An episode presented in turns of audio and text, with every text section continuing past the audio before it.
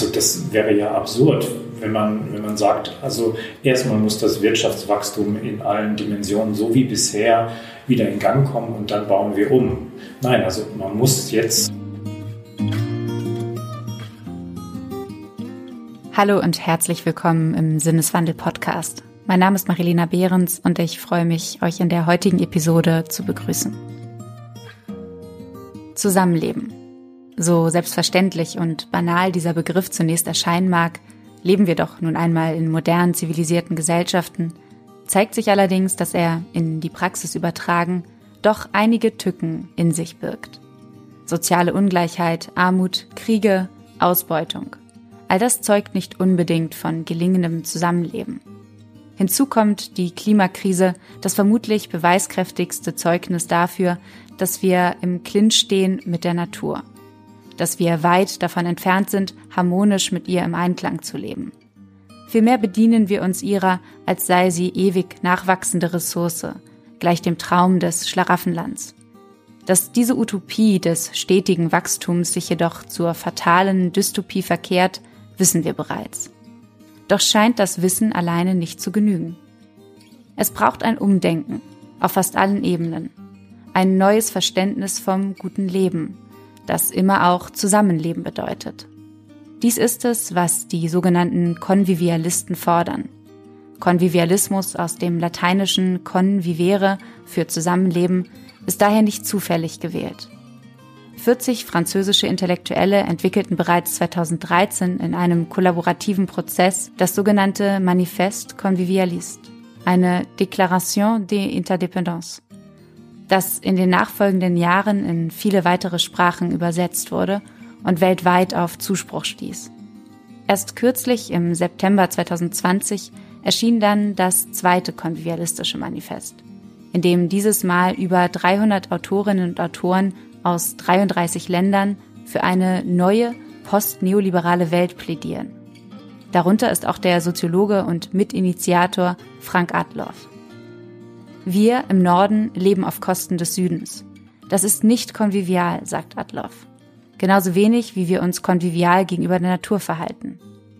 Doch wie kann gutes, sprich konviviales Zusammenleben gelingen? Wie können wir in Zeiten der Globalisierung miteinander kooperieren, uns dennoch unterscheiden und Konflikte haben, ohne uns zu massakrieren? Diese Fragen hat mir Frank Adloff, der im Forschungskolleg Zukünfte der Nachhaltigkeit an der Uni Hamburg beauftragt ist, im Gespräch versucht zu beantworten. Bevor wir in das Gespräch einsteigen, möchte ich noch kurz darauf hinweisen, dass ihr uns finanziell unterstützen und damit einen Sinneswandel möglich machen könnt.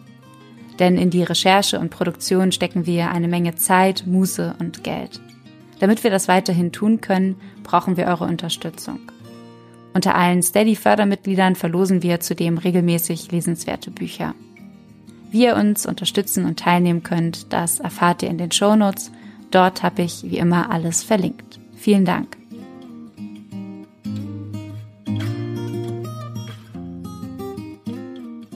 Die deutsche Übersetzung des ersten konvivialistischen Manifests trägt den Untertitel Für eine neue Kunst des Zusammenlebens.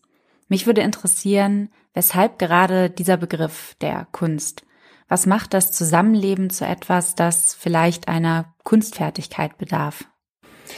Na, dieser Untertitel für eine neue Kunst des Zusammenlebens soll andeuten, dass wir uns auf die Suche begeben müssen, dass wir uns auf einen kreativen Prozess einlassen sollten, andere Formen des Zusammenlebens auszuprobieren da sind wir noch ganz am Anfang. Da können wir nicht auf etablierte Praxisformen, Formen des Miteinanders zurückgreifen. Und es soll heißen, wir brauchen ein, eine neue Form des Wissens. Wir müssen Dinge einüben. Wir müssen äh, eigentlich unsere Wahrnehmungen schulen. Wir müssen uns auf bestimmte neue Experimente einlassen. Und das soll mit dem Begriff der Kunst oder der Kunstfertigkeit angedeutet werden, dass es hier nicht schon fertige Rezepte gibt, die man einfach nur eins zu eins irgendwie in die Praxis übertragen kann. Also in gewisser Weise eine soziale Plastik oder ähnlich wie in der Kunst, wenn man ein weißes Blatt Papier vor sich hat und noch einmal von Grund auf überlegt, wie man etwas anders angehen und vielleicht besser gestalten könnte?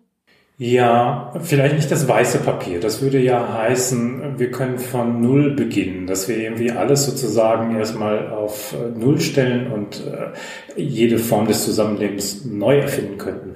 Wir müssen ja Bestehendes umbauen. Das ist mehr so wie das Schiff, was auf See sich befindet und dann während der Fahrt umgebaut werden muss. Also es ist schon ein bemaltes Blatt Papier, was wir, wo wir Dinge ausradieren und anderes einfügen, irgendwie äh, neue Formen einfügen, andere Farben einfügen, um in diesem Bild zu bleiben. Der Begriff Konvivialismus, der leitet sich ja nicht ohnehin aus dem lateinischen Wort convivere, also was so viel bedeutet wie Zusammenleben, ab. Was lässt dich und deine Mitdenkerinnen davon überzeugt sein, dass es überhaupt eine neue Form des Zusammenlebens bedarf?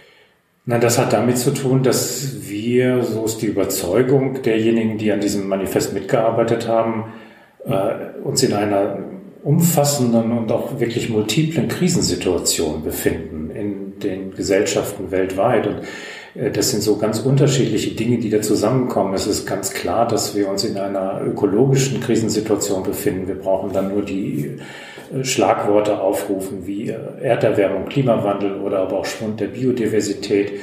Und dann aber auch innerhalb der Gesellschaften gibt es große Spannungen, Krisenphänomene. Die soziale Ungleichheit hat in den letzten Jahrzehnten gerade im Bereich der Vermögen extrem zugenommen. Demokratien sind nicht mehr stabil, sind unter Beschuss geraten. Es gibt hier Polarisierung in den Gesellschaften.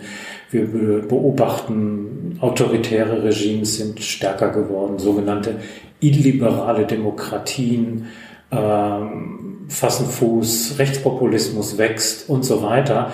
Also wir können hier von vielen Krisen ausgehen und es ist relativ unklar, wie sie bewältigt werden können. Von daher dieser Ansatz, ähm, diese Krisen müssen zusammengedacht werden und es braucht tatsächlich eine Alternative zum bisherigen System des Zusammenlebens äh, und äh, auch eine Alternative, das ist dann der Untertitel des zweiten Manifests, zum immer noch recht starken und dominanten Neoliberalismus. Das Manifest, das beruft sich ja auf etwas, das schon sehr viel länger existiert, nämlich auf das sogenannte Paradigma der Gabe des französischen Soziologen Alain Caillé, der ja eigentlich, könnte man sagen, als Spiritus Rector des Konvivialismus gilt. Und für ihn besteht eine Antwort auf die Frage, wie Menschen friedlich und ohne Gemeinschaftszwang zusammenleben können, im sogenannten Paradigma der Gabe, wie ich eben schon sagte. Und damit beruft er sich auf den Soziologen Marcel Mousse. Und vielleicht kannst du uns erklären, was macht diese Gabe sowohl für Marcel Mousse als auch für Alain Caillé zu etwas so Besonderem und Relevanten in diesem Kontext?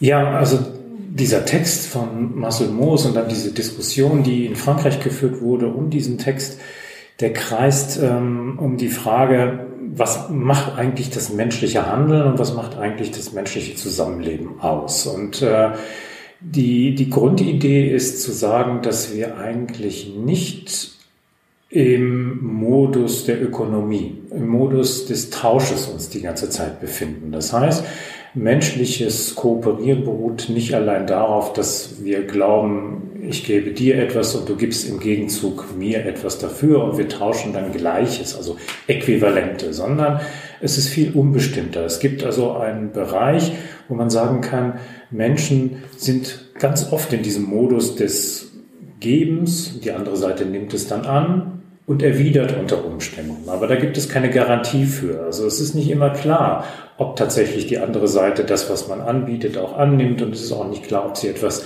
erwidert. Und das führt dazu, dass hier bestimmte Ungewissheiten eigentlich auch bestehen, die aber konstitutiv sind für menschliches Zusammenleben, für Gesellschaften und die müssen durch Vertrauen überbrückt werden, diese Unsicherheiten. Also ohne Vertrauen eigentlich kein Zusammenleben, überhaupt kein soziales Miteinander. Das ist so der Ansatzpunkt. Und es ist zugleich auch eine Kritik an bestimmten Grundannahmen der ökonomischen Theorie, aber auch äh, vieler anderer Disziplinen, die in den letzten Jahrzehnten gemeint haben, dass man das äh, Agieren von Einzelnen oder von Gruppen darauf zurückführen könnte, dass sie vor allem eigennützig sind, dass sie sich erstmal um ihre eigenen Interessen kümmern, dass sie ihren Nutzen vielleicht sogar maximieren wollen und dann kommen die in irgendeinen Tauschprozess miteinander und beide Seiten versuchen, möglichst viel rauszuschlagen aus dieser Kooperation oder aus dieser sozialen Beziehung. Und das ist stark kritisiert worden von Cahiers und dem Rückgriff auf dieses Paradigma der Gabe, dass man sagt, nein, es gibt auch eine Grundneigung des Menschen, etwas anderen zu geben. Dass man also nicht nur sagen kann, wie das Ökonomen tun, es gibt diese Neigung, etwas immer nehmen zu wollen, möglichst viel zu haben. Nein, es gibt genauso eine Tendenz, ähm, sich anderen zu öffnen, ihnen etwas anzubieten, Hilfe anzubieten, ihnen etwas zu geben. Das heißt, der Konvivialismus oder die Konvivialisten, die gehen nicht davon aus, der Mensch sei ein Homo economicus, ein Eigennutzmaximierer, wie du es gerade ausgedrückt hast, sondern gehen davon aus, dass der Mensch eigentlich im Grunde gut ist, also jemand, der wohlwollend ist. Ja, also die, die konvivialistische Perspektive ist da jetzt natürlich nicht komplett naiv. Die würden jetzt niemals sagen, ähm, dass Menschen immer irgendwie altruistisch handeln, immer nur am Nutzen der anderen orientiert sein. Das wäre ja auch ja, irgendwie eine romantisch naive Vorstellung. Also, dass es dieses eigennützige Handeln gibt, dass man ausbeutet, dass man anderen etwas wegnimmt, ohne ihnen überhaupt etwas zu erwidern, äh, das gibt es, aber es ist nicht das alleinige Motiv menschlichen Handelns so dass man sagen kann, es gibt diese Neigung auch, sich für andere einzusetzen, sich äh, zu öffnen, etwas zu geben. Und manche sprechen in diesem Umfeld dann auch von einem anderen Modell des Menschen. Nicht der Homo economicus alleine existiert, sondern auch der Homo donator, könnte man sagen, also der gebende Mensch. Ähm, und äh, die Frage ist aber, wie ist dieses Zusammenleben organisiert? Leben wir in einer Gesellschaft, die eigentlich belohnt das eigennützige Handeln? Und äh, irgendwie im Grunde prämiert die, die Nutzenmaximierung? Oder leben wir in einer Gesellschaft, die das Zusammenleben so arrangiert, die die Institutionen so baut, dass es auch möglich ist, diese Neigung, dem anderen etwas zu geben, auch auszuleben? Also von daher, wenn man es jetzt auf den Punkt bringen will, gibt es schon so diese Vorstellung, der Mensch kann gut handeln, sich für andere interessieren, sich für andere einsetzen. Es braucht nur eine vernünftige Institutionenordnung, die das dann auch belohnt, die dann auch sagt, also das äh, darf sich jetzt nicht äh, ähm, zu Ungunsten dieser Menschen auswirken, die sich für andere engagieren. Also es muss sozusagen so gebaut sein, dass die Struktur der Gesellschaft im Grunde ermöglicht, dass wir unsere Anlagen zum Geben auch tatsächlich verwirklichen können. Das heißt, der Mensch kommt weder als Homo economicus noch als Homo donator auf die Welt, sondern die Institutionen, wie du gerade gesagt hast, entscheiden auch maßgeblich darüber, wie sich der Mensch entwickelt und welche Anlagen dominant sind. Im Manifest taucht ja auch ein Begriff auf, der für mich zumindest neu war. Ich kannte den Begriff Pluralismus bislang, aber dort taucht nochmal der Begriff des Pluriversalismus auf. Was unterscheidet denn den Pluralismus vom Pluriversalismus und was macht ihn so besonders und wichtig?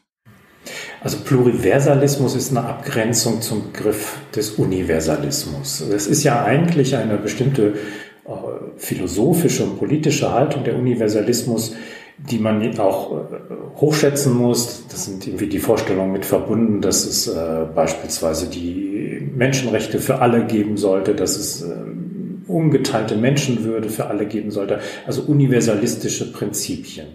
Allerdings sind diese universalistischen Prinzipien ja auch immer wieder in den letzten Jahren kritisiert worden, mit dem Hinweis darauf, dass sich unter diesem Deckmantel des moralischen Universalismus eigentlich auch etwas anderes verbirgt, nämlich eine gewisse, ja, hegemoniale westliche Haltung gegenüber den Ländern beispielsweise des globalen Südens gegenüber, nämlich dass man gleichzeitig ja anbietet ein bestimmtes Entwicklungsmodell. Entwicklung, alleine diese Vorstellung, es gibt Entwicklung und es gibt Entwicklungsländer, soll ja andeuten, dass klar ist, wohin die Reise gehen soll, nämlich dass alle so werden sollen wie die nördlich-westlichen Länder, dass es also eine Industrialisierung braucht, dass es irgendwie eine Moderne braucht, so wie wir sie in Europa und Nordamerika kennengelernt haben. Und diese Vorstellung wird hinterfragt, dass es also das gleiche westliche Entwicklungsmodell sein soll, das für alle gelten soll, das wird kritisiert, das wird hinterfragt und das nennen Akteure in diesem Feld eine pluriversalistische Perspektive. Es braucht also viel mehr legitime Perspektiven auf die Frage, wie man eigentlich zusammen leben sollte oder was ein gutes Leben kennzeichnet. Und da gibt es nicht nur diesen einen westlichen Pfad der Entwicklung, den man gehen sollte, sondern hier wird gesagt, wir müssen auch gucken, was gibt es für alternative Möglichkeiten. Und ist es nicht sogar so, dass wir danach suchen müssen, weil dieser Pfad, der westliche Pfad, dieser Wachstumspfad im ökonomischen Sinne ist ja auch in eine totale Sackgasse geraten. Der Klimawandel beruht nun mal einfach darauf, dass dieser westliche Entwicklungspfad mit Wirtschaftswachstum und CO2-Ausstoß aufs engste verknüpft ist. Und das kann man gar nicht universalisieren. Wir bräuchten ja zig Erden, äh, um äh, im Grunde allen diesen westlichen Lebensstandard zu ermöglichen. Und von daher soll das andeuten, wir müssen uns auf die Suche machen nach anderen Formen des guten Lebens, anderen Formen von Entwicklung. Und es soll deutlich machen, dass wir die koloniale Haltung, die eigentlich auch in manchen universalistischen Vorstellungen mitschwingt, dass wir die äh, erstmal sehen, verstehen, dekonstruieren müssten, um nach Alternativen zu suchen. Und äh, da müssen wir also unser eigenes Denken und Handeln befragen, ob es wirklich immer sinnvoll ist, so eine universalistische Perspektive, die gesamte Menschheit umfassende Perspektive anzuwenden. Du hast es eben schon angesprochen, der Konvivialismus beschäftigt sich insofern auch mit der Frage des guten Lebens und nach den Bedingungen, was eigentlich ein gutes Leben möglich macht, für möglichst viele oder vielleicht sogar alle Menschen auf der Erde. Und diese Frage nach dem guten, gelungenen Leben, die ist ja eine normative, was deutlich macht, dass es sehr schwierig ist, wenn nicht sogar unmöglich, eine Antwort darauf zu finden, was das Leben gut und wünschenswert eben macht. Was macht dich und deine Kolleginnen oder Mitdenkerinnen dennoch davon überzeugt, dass ihr mit dem Konvialismus einen richtigen, einen guten Weg beschreitet? Ja, also wir sind davon überzeugt, dass das jetzt keine Vorstellungen sind, also die irgendwie jetzt Theoretikerinnen und Theoretiker nur am Schreibtisch entworfen haben und dann der Welt anbieten und sagen, ihr kehrt um, wir haben die Lösung, sondern Konvivialismus ist im Grunde eine Reflexion darauf, dass vieles ja schon stattfindet in vielen Gesellschaften weltweit, dass Menschen sich auf die Suche begeben nach Alternativen, dass sie brechen wollen mit der Wachstumslogik beispielsweise äh, kapitalistischer Gesellschaften, dass sie brechen wollen mit kolonialem Denken, dass sie brechen wollen mit Formen der Ausbeutung der Natur.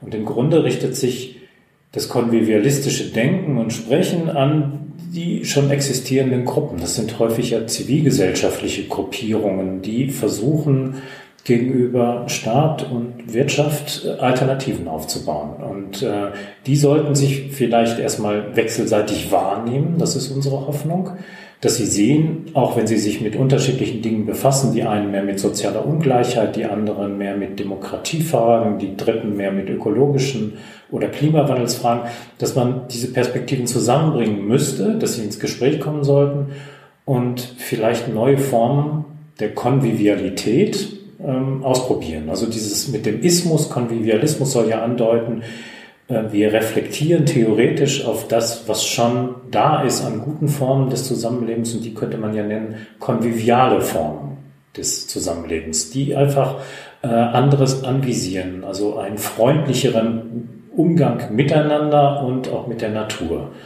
Und die Hoffnung besteht nun darin, dass ähm, vielleicht doch diese Bewegungen, Gruppierungen weltweit zueinander finden und dass sie an Stärke gewinnen und sich auch mehr und mehr durchsetzen können gegenüber, sagen wir mal, den eher ausbeuterischen Formen des Zusammenlebens.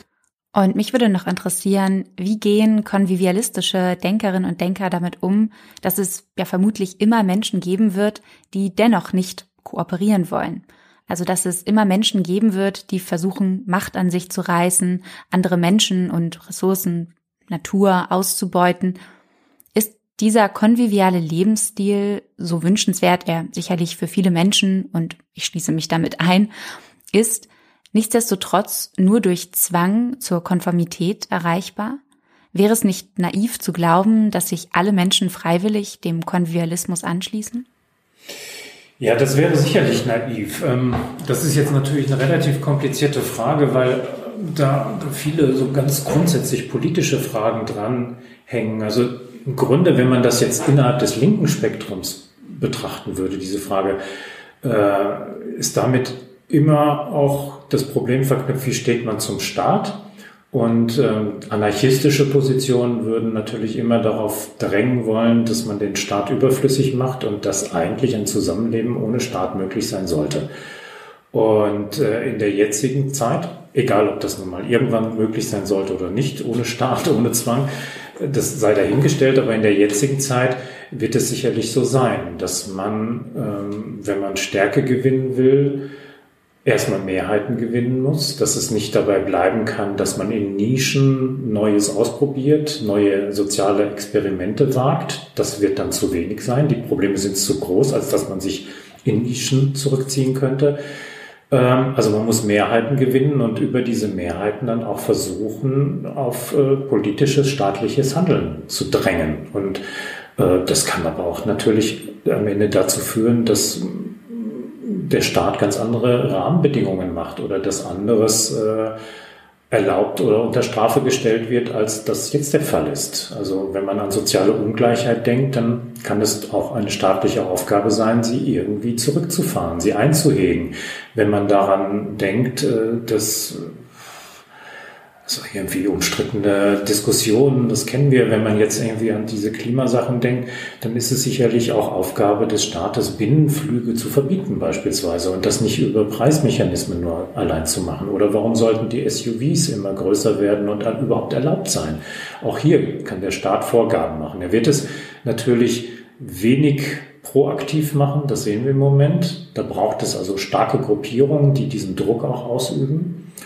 Und ähm, das muss dann aber natürlich irgendwann auch in Gesetze gegossen werden.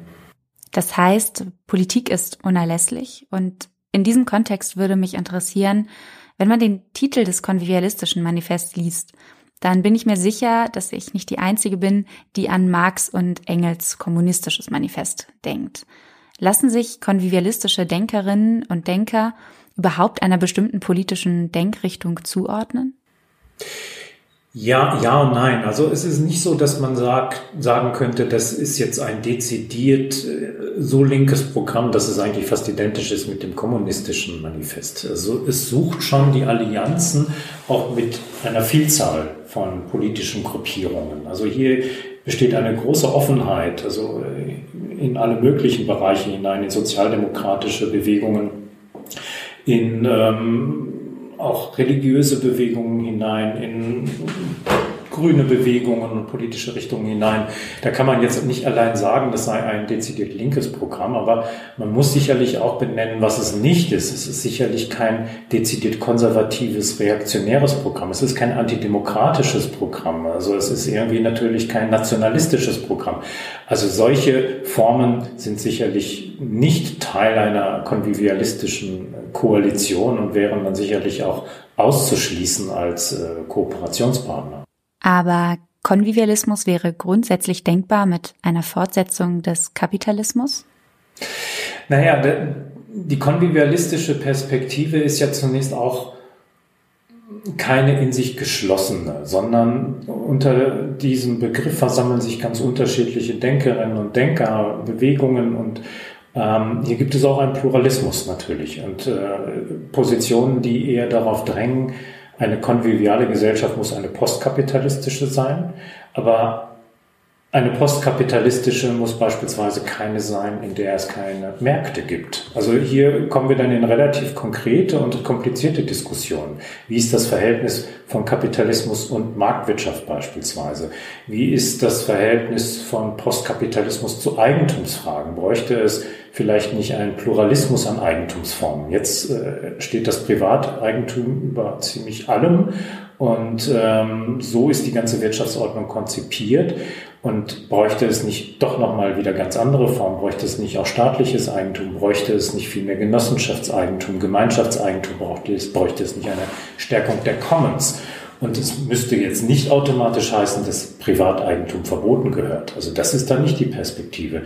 Hier sind die Diskussionen aber auch noch ganz am Anfang. Es soll also erstmal den Blick dafür öffnen, dass äh, viel mehr möglich, aber auch notwendig ist, als wir gerade in den letzten Jahrzehnten gewagt haben, uns so vorzustellen. Ähm, also hier brauchen wir ganz andere Verständnisse davon, wie wir wirtschaften und aber auch äh, zusammenleben wollen.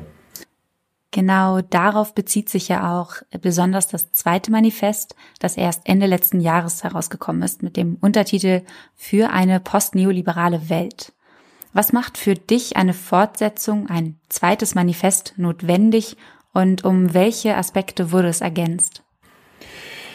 Also es ist erstmal in vielen Hinsichten konkreter geworden. Also es ist politisch konkreter geworden, es ist auch internationaler geworden. Also das erste Manifest ist ja äh, in viele Sprachen übersetzt worden, auch ins Deutsche, ins Englische, Portugiesische, Italienische und so weiter. Aber es spiegelt zunächst mal einen innerfranzösischen oder einen französischsprachigen Diskurs wider. Da waren jetzt äh, nicht frankophone Leute eigentlich an der Formulierung der, ähm, der Thesen des Textes nicht beteiligt. Und das ist bei dem zweiten Manifest anders.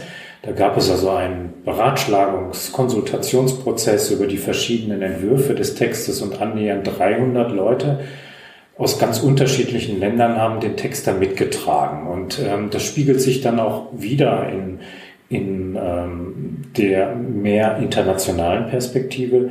Dann sind ökonomische Fragen, Fragen nach sozialer Ungleichheit, nach dem Verhältnis zur Natur auch konkretisiert worden. Das ist das eine, dass also hier mehr Substanz entwickelt wurde und auch mehr ähm, Debatten geführt wurden, die über Frankreich hinausgehen. Und das zweite ist, dass zwei neue Prinzipien eingeführt wurden. In dem ersten Manifest sind vier so normative Prinzipien formuliert worden. Ähm, das Prinzip einer gemeinsamen Menschheit, also dass alle die gleiche Menschenwürde haben. Das Prinzip ähm, einer gemeinsamen Sozialität, also dass der Schatz sozusagen menschlichen Zusammenseins daran liegt, dass wir gute soziale Beziehungen pflegen wollen und sollten. Ähm, dann das Prinzip der Individuation, dass es auch völlig legitim ist, wenn Menschen sich gegen einen Konformitätszwang, gegen einen starken Gemeinschaftszwang stellen wollen und sagen, also das ist mein individueller Standpunkt. Ich will etwas anderes als das, was die meisten wollen. Also dieses Prinzip der Individuation ist genauso legitim. Und schließlich viertens das Prinzip des ähm, eingehegten schöpferischen Konfliktes. Auch hier ein Prinzip, was heißen soll, Konflikte sind unvermeidbar. Also es ist nicht die Vorstellung, wie sie teilweise in kommunistischen Theorien, vielleicht sogar auch bei Marx und Engels vorherrschen, dass die kommende Gesellschaft, die kommunistische Gesellschaft völlig frei von Konflikten ist. Also die waren ja die Auffassung, wenn der Konflikt zwischen Kapital und Arbeit abgeschafft ist, gibt es eigentlich keine Konflikte mehr zwischen den Menschen. Wir brauchen eigentlich auch keine Politik mehr. Und wenn wir keine Politik mehr brauchen, brauchen wir auch keinen Staat mehr. Also das ist völlig ähm, ad acta gelegt von konvivialistischen Denkerinnen zu sagen, ähm, dass es niemals mehr Konflikte geben könnte in einer konvivialen Gesellschaft.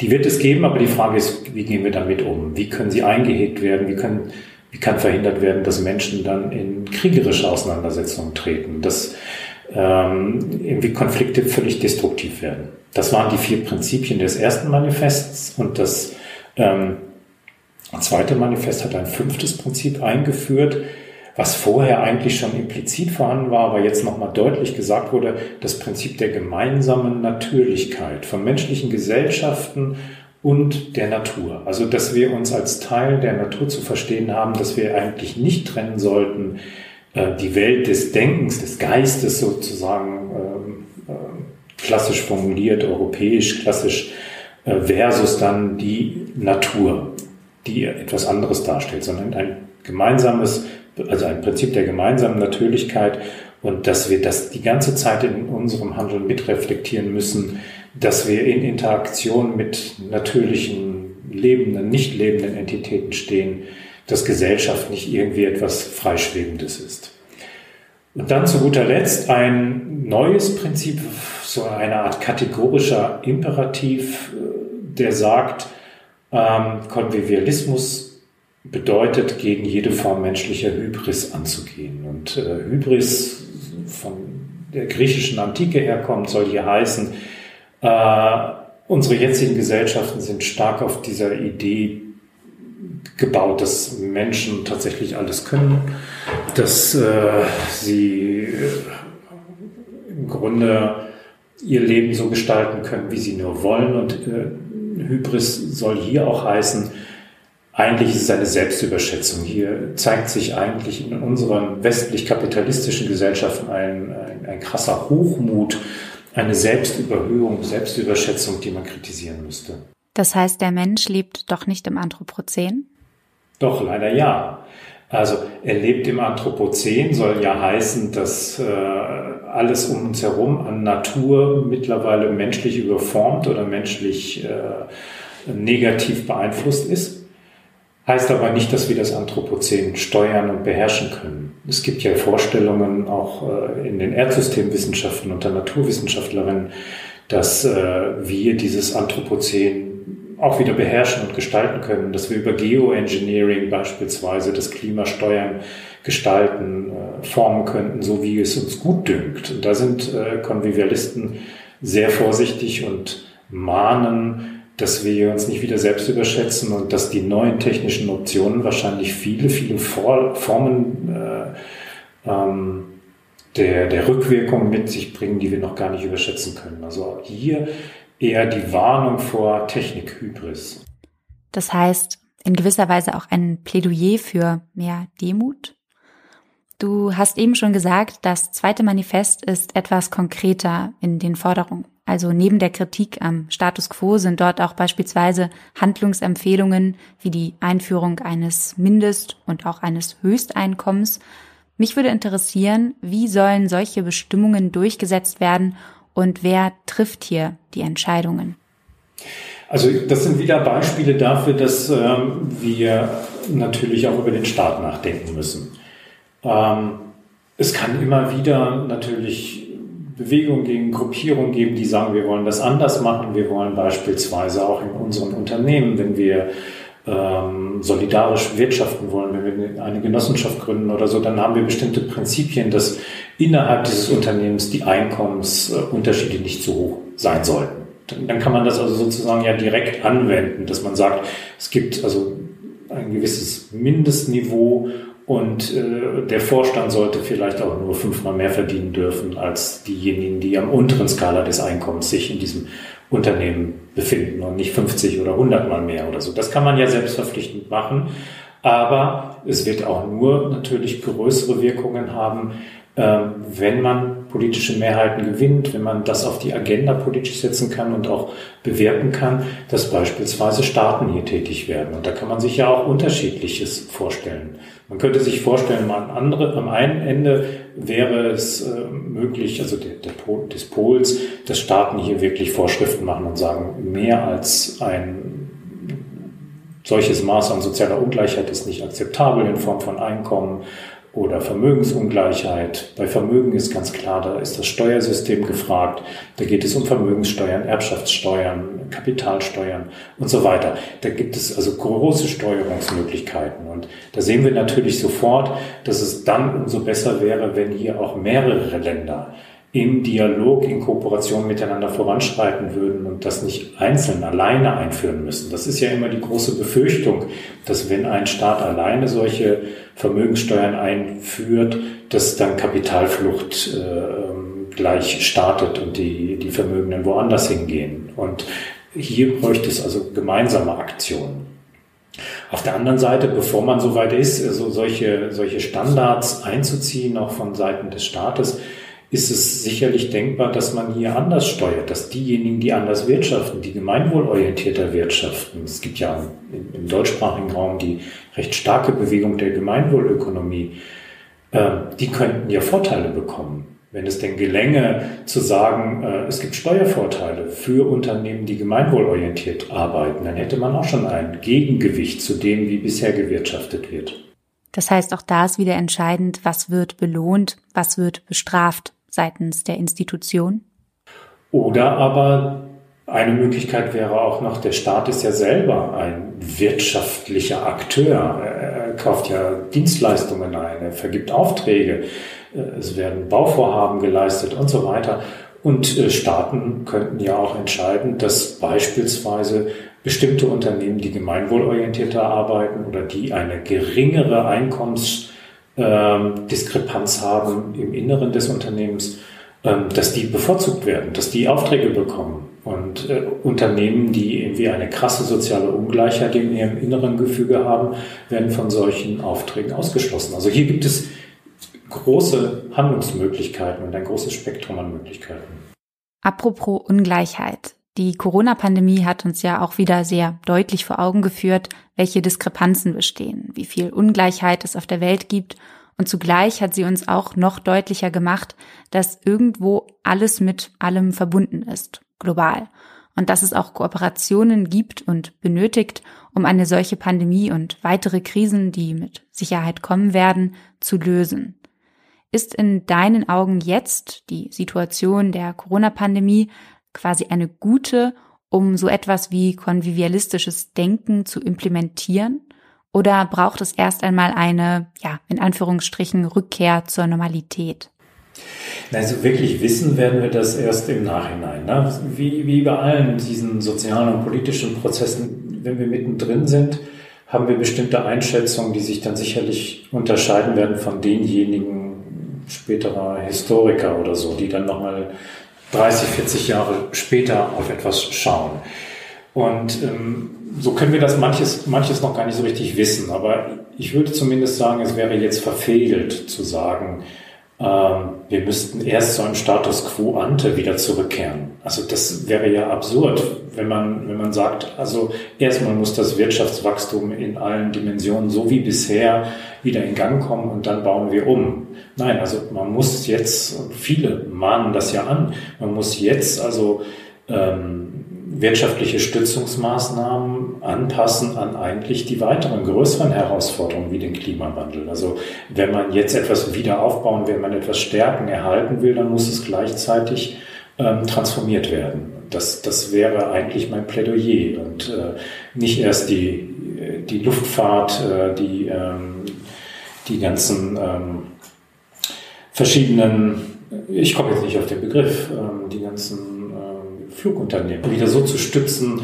dass sie genauso erfolgreich äh, weiterfliegen können mit ihren Binnenflügen innerhalb Deutschlands wie zuvor, sondern im Grunde Stützungsmaßnahmen an Umbau knüpfen. Dafür wäre jetzt ein idealer Zeitpunkt, aber ähm, was man beobachten kann, dass das wird nur zum Teil gemacht. Also zu viele glauben, dass wir eigentlich zu dem Zustand, der zuvor herrschte, dass wir zu dem zurückkehren müssten. Und das hat damit zu tun, dass diese Corona-Krise als etwas Kurzfristiges wahrgenommen wird, was zu überwinden gilt. Und für das andere haben wir ja angeblich noch genug Zeit oder wir können die Augen weiterhin verschließen. Also das wäre natürlich fatal.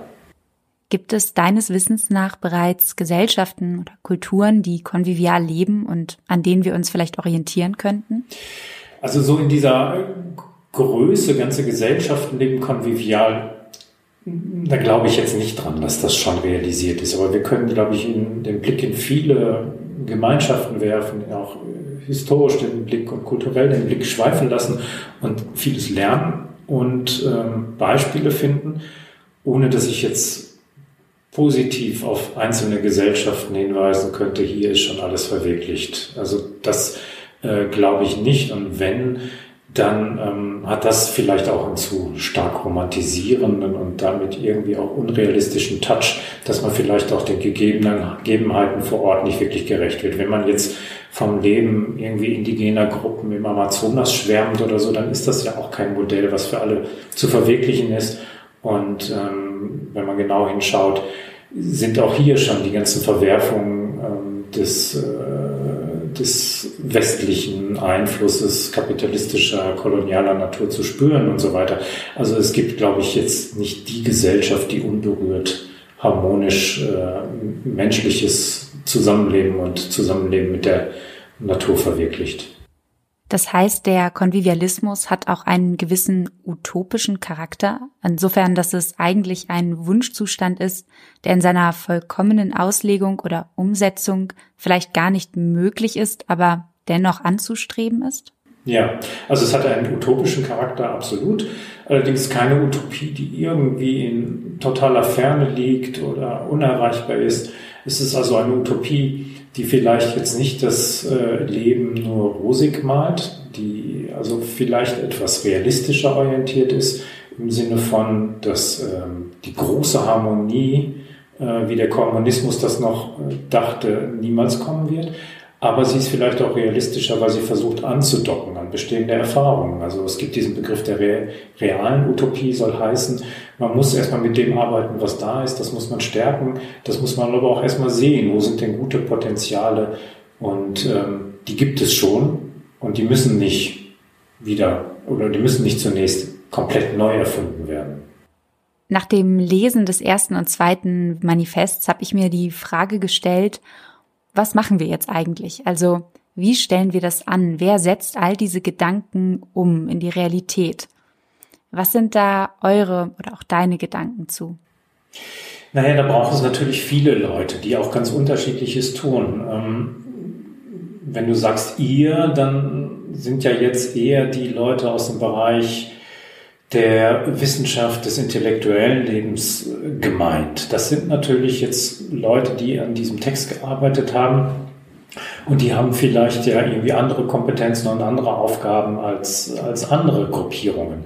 Es braucht da, glaube ich, ein Zusammengehen. Es braucht also diese Verschränkung zwischen ähm, neuen Formen des Nachdenkens über die Welt, auch gute sozialwissenschaftliche, andere wissenschaftliche Analysen und das im Zusammenspiel mit den Leuten, die politisch, die wirtschaftlich Alternativen suchen, die zusammenarbeiten wollen. Also es braucht da äh, Vernetzung, es braucht äh, Zusammenkünfte, es braucht offene Gespräche, es braucht vor allem also diese Bereitschaft, ähm, nicht immer die, die eigene Position als diejenige anzusehen, die unbedingt durchgesetzt werden muss.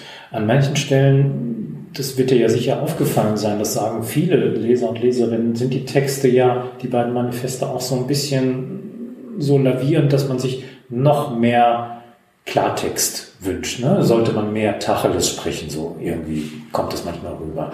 Das ist aber dem ganzen äh, Prozess geschuldet, dass man hier schon versucht hat, einen gemeinsamen Nenner zu finden, über politische und wissenschaftliche Differenzen hinaus.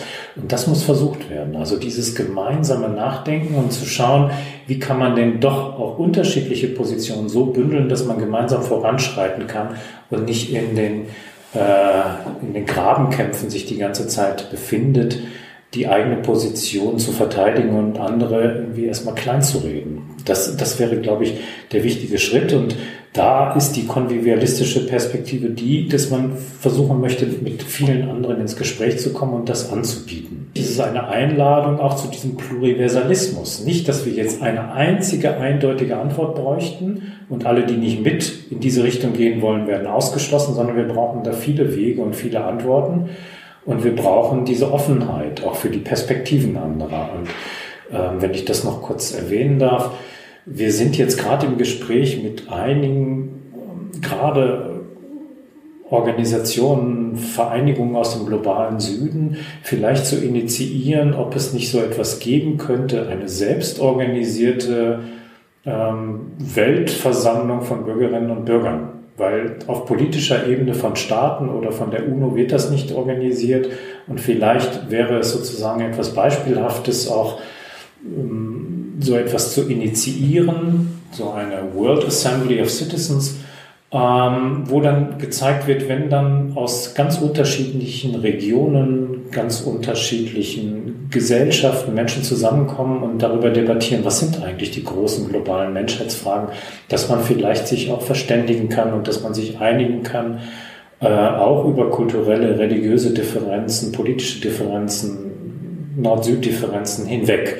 Das wäre sozusagen ein wichtiges Experiment, auch mit Signalcharakter, und ob das gelingt, wissen wir natürlich auch nicht, aber wir würden uns gerne einbringen in so einen Prozess. Und wer Lust hat, sich ebenfalls mit einzubringen, der findet beide Manifeste frei zugänglich im Internet. Vielen Dank, Frank Adloff, für dieses Gespräch. Ja, ich bedanke mich auch. Vielen Dank.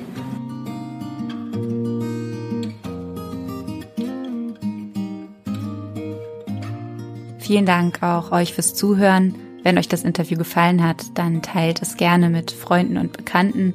Und darüber hinaus würden wir uns besonders freuen, wenn ihr unsere Arbeit als Fördermitglieder unterstützt.